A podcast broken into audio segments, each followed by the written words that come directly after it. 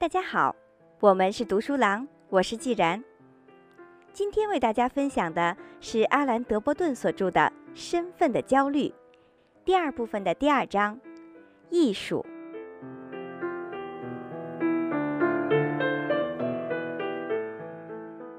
漫画。一八三一年夏天，法国国王路易菲利普踌躇满志。一年前七月革命的政治和经济骚乱使他登上了高位，而现在，这一切已经成为历史。国家呈现一片繁荣安定的景象，在他手下有一个以首相卡西米尔·佩里埃为首的精明强干的领导队伍。他在他的国土的北部和东部视察，受到了当地中产阶级对待英雄式的欢迎。他在巴黎的王宫过着奢华的生活，每周都以他的名义举行宴会。他喜欢美食，特别是上等的鹅肝和野禽肉。他有一大笔私人财产和一个深爱他的妻子和几个孩子。但此时发生了一件事。给路易·菲利普宁静的心情蒙上了一丝阴影。一八三零年末，一个二十八岁不知名的艺术家夏尔·菲利彭创办了一份讽刺杂志《漫画》。在杂志上，他把国王的头换成了一只梨的形状。他认为国王是大范围的腐败和无能的源头。菲利彭的漫画不仅极不友好地影射了国王臃肿的脸颊和球茎一样的额头，而且法语中的“梨”的意思是蠢货和傻瓜。他用这个词语巧妙地表达了对路易·菲利普统治政权的远非尊敬的态度。国王发怒了，他命令警察阻止杂志的发行，并把巴黎报刊亭所有已经发行的刊物通通买回来。但此举并未阻止菲利彭。于是，在一八三一年十一月，漫画家遭到了起诉，罪名是对国王进行人身攻击，命令他在巴黎出庭受审。面对着满满一屋子的人，费利彭首先感谢起诉人逮捕了像他自己这样危险的人物，但他继而指出，政府在追捕国王的诽谤者的时候办事不力。最重要的是，应该逮捕所有离形的东西，甚至离自己就应该被关起来。在遍布法国的梨树上长满了这种果实，每一颗都是需要监禁的罪犯。虽然费利彭嘲讽地说道，但法庭并没有觉得好笑。他被判入狱六个月。次年，他在一份新杂志宣话上重复了这个梨子的玩笑。然后被直接送入了监狱，因为把一个国王画成一只水果，而在铁窗后面待了整整两年。在三十年以前，拿破仑这位欧洲最有权势的人，在幽默感面前显然同样易受伤害。一七九九年上台执政起，他下令关闭巴黎所有的讽刺报纸，并告诉他的警察总长。他绝对不能容忍漫画家拿他的相貌来开涮，他更倾向于把自己的容貌留给雅克·路易·大卫来描画。他请这位伟大的画家为自己做了一幅威风凛凛骑在马上，率军通过阿尔卑斯山口的画。这幅画就是拿破仑穿过圣伯纳德山口。拿破仑对此非常满意，因此。他又去请他为自己画了一幅他一生中最灿烂时刻的画，也就是1804年12月他在巴黎圣母院加冕的典礼。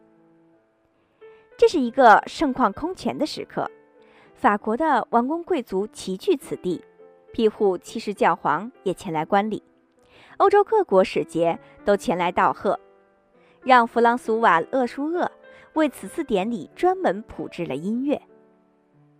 大卫对这个场景的再现，就是1807年11月完成的拿破仑一世加冕大典，并把它献给了我杰出的主人。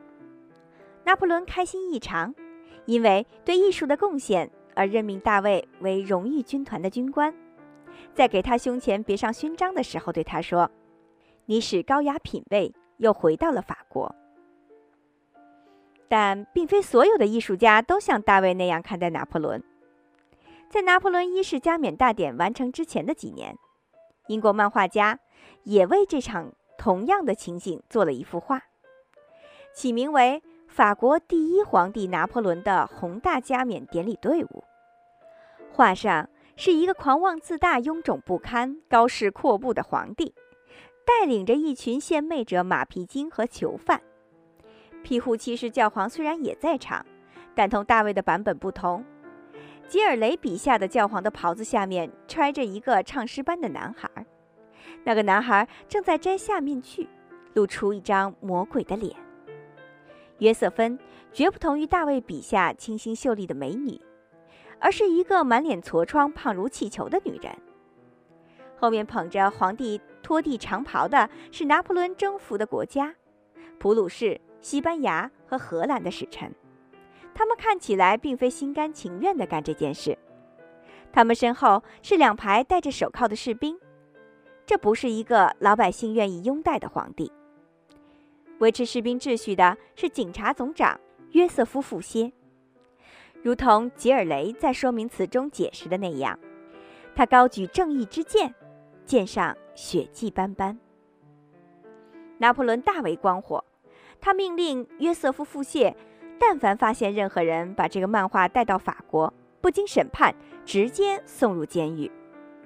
他通过驻伦敦大使提出了对吉尔雷的正式的外交抗议，并且发誓，只要他成功的侵占了英格兰岛，他定会去寻找这位艺术家。他的反应真是极为典型。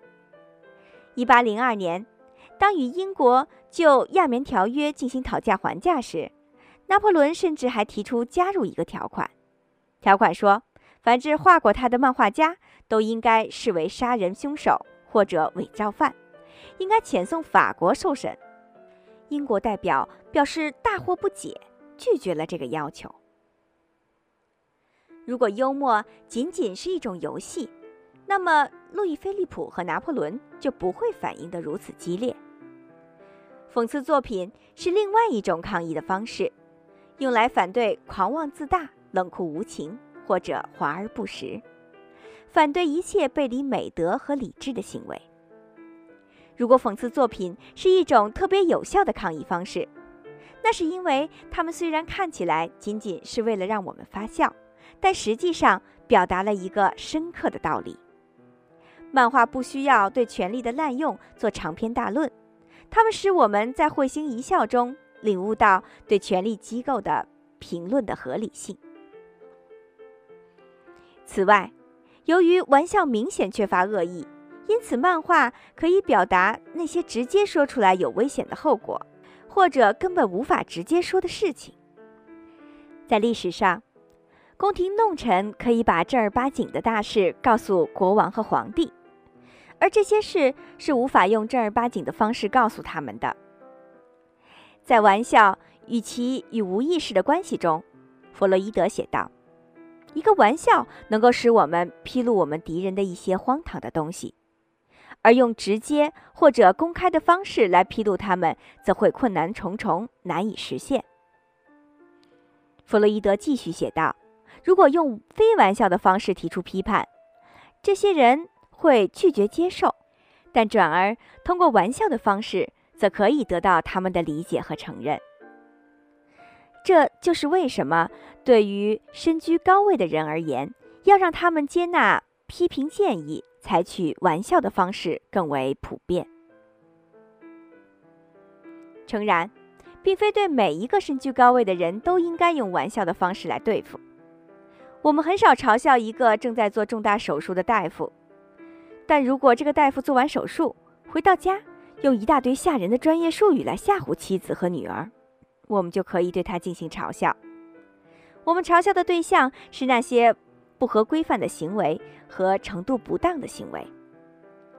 一些国王的自我形象超越了实际能力，个人品格落后于权势的地位，他就成为我们嘲笑的对象。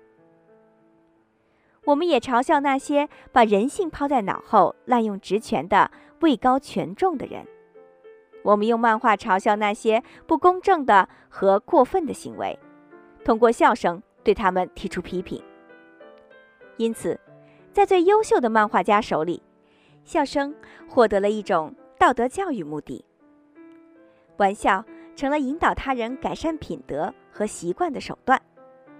玩笑可以表达一个政治理想，能够创造一个更加平等、更加理性的世界。如同塞缪斯·约翰逊指出的那样，讽刺是指责邪恶和愚蠢的唯一一条另外途径，也是非常顶用的一条途径。用约翰·德莱登的话说，讽刺的真正目的是对缺陷的纠正。历史上不乏那些针对上层阶级的玩笑，这些玩笑都试图纠正他们的缺陷。使这些有权有势的人摆脱骄傲和虚伪。在英国18世纪晚期，年轻妇人们非常流行头戴巨大的假发。这种荒唐的流行趋势惹恼了好多的漫画家，他们快速制作了一批漫画，以一种非常安全的方式来告诉这些妇女应该保持清醒的头脑，如同弗洛伊德认识到的那样，受批评的对象如果位高权重。那么，漫画家很难直接表达他用漫画能够表达的想法。在此同时，母乳喂养突然间在上层社会的妇女中流行起来。他们虽然以前从来都不关心婴儿的哺育问题，但现在开始给婴儿喂奶了，使自己与为母之道的最先进的潮流相符合。这些几乎找不到育婴室的女人一再要求袒露她们的乳房，而且。往往是在吃午饭或者晚饭的过程中，漫画家们又介入了，呼吁人们要把握分寸。在19世纪后半期，另一种做作的习惯在英国上层社会流行开来，人们开始热衷于讲法语，特别是在饭店里，来体现庄重与显赫。笨拙杂志立即觉察到有一个新出现的缺陷需要纠正。在一个世纪以后的美国，仍然有大量的邪恶和愚蠢普遍存于曼哈顿的名流身上，可供纽约人的漫画家自由发挥。在经济领域，许多主管人员有了一个新的兴趣，那就是对雇员要显得很友好。但颇不幸的是，他们的这种兴趣仅仅是表面上的，他们内心深处并没有这样去做的意愿。他们只是满足于用一套温文尔雅的专业术语来掩饰他们更加残忍的行为。他们希望能够以此给他们的剥削行为带来一丝尊严。虽然他们的剥削行为与以前地狱般的工厂相比并无多大的差别，漫画家不是那么好欺骗的。商业领域对雇员的态度依然是赤裸裸的功利观念。如果有人不是出于例行公事的需要，而是真心实意地谈论员工对公司的贡献，或公司对员工的责任，那么他的言论简直就是异端邪说了。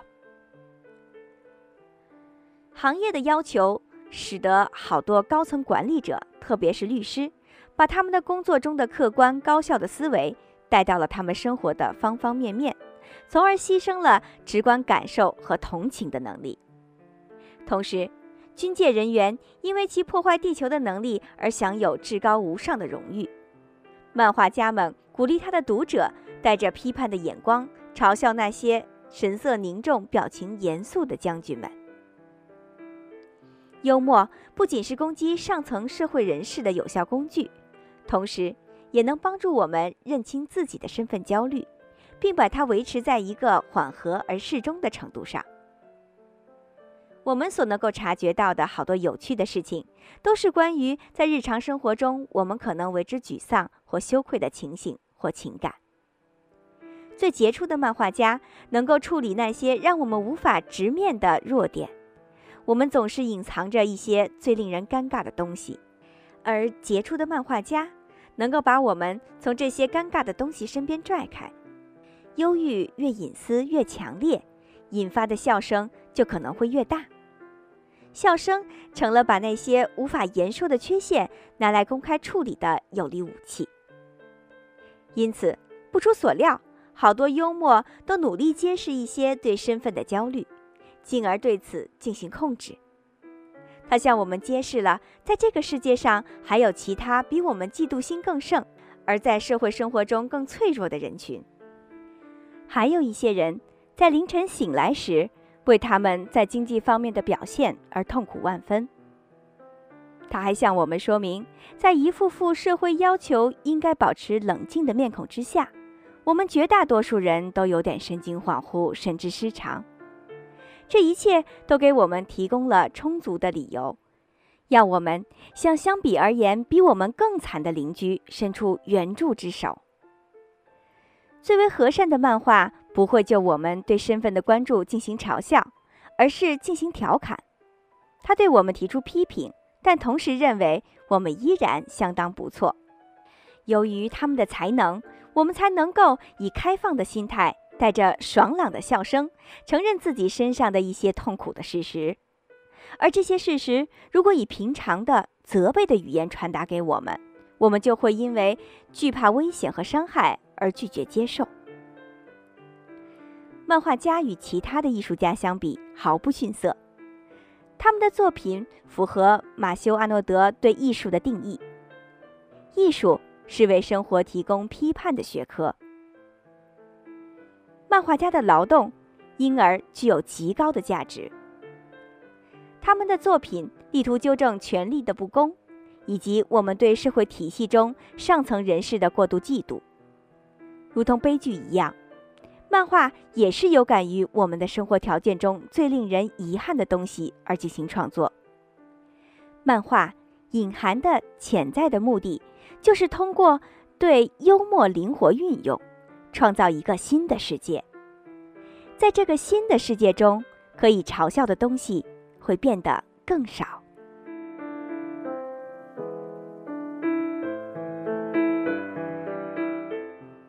今天就为大家分享到这里，感谢您收听由阿兰·德沃顿所著的《身份的焦虑》第二部分第二章艺术。我是既然，我们是读书郎，谢谢收听，再见。